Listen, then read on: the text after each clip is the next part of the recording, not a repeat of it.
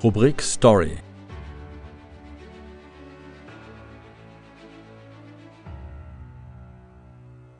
Erfolg ist eine Frage des Charakters. Alexander Karlsdorff weiß, wie man an die Spitze kommt, triff klare Entscheidungen und blamiere dich einmal täglich. Irgendwann hatte Alexander die Schnauze voll von dem alten roten Polo 2 mit dem hängenden Auspuff. Die knatternde Rostlaube war ihm so peinlich, dass er das Auto bei wichtigen Terminen immer eine Straße weiter parkte und den Rest zu Fuß ging. Am Monatsende reichte es nur noch für Miracoli-Nudeln für 39 Cent pro Packung und Pizza Edelsalami, drei Stück zu 1,39. Das war Überleben, aber kein Leben. Wenn seine Geschwister ihr Taschengeld in die Sparbüchse steckten, verjuxte er die zu Weihnachten geschenkten 100 Euro an einem Abend.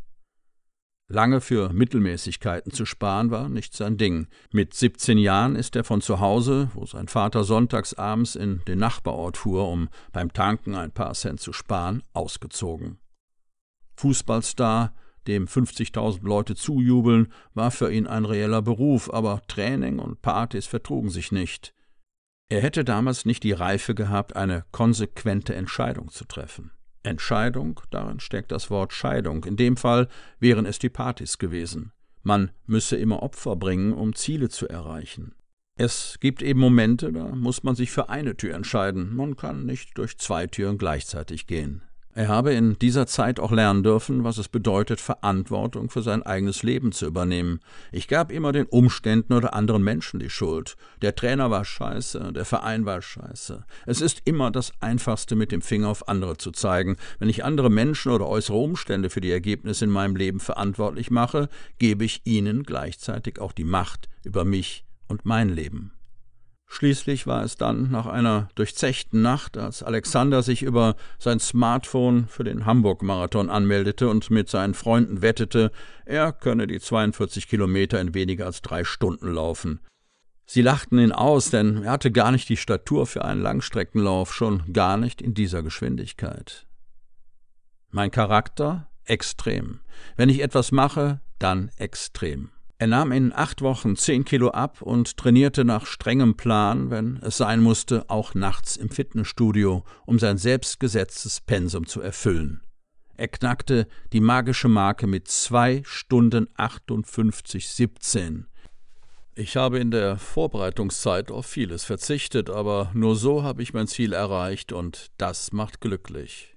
Klar definierte Ziele und das brennende Verlangen danach sei der Schlüssel zur Disziplin, Wer diszipliniert ist, lebt glücklicher.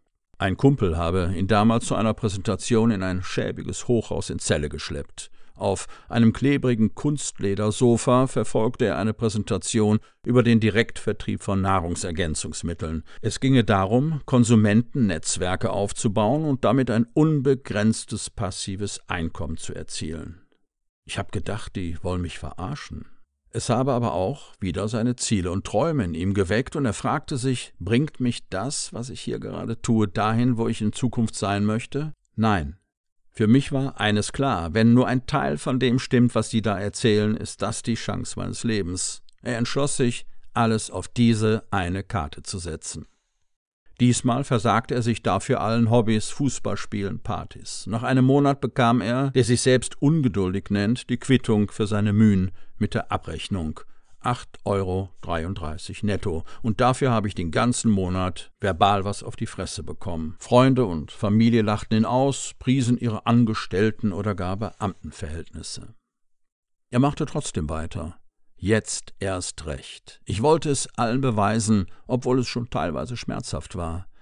Früher habe ich sehr lange gebraucht, um mich von Enttäuschung zu erholen. Heute ordne ich die Dinge anders ein. Enttäuscht ist nichts anderes als die Trennung von einer Täuschung.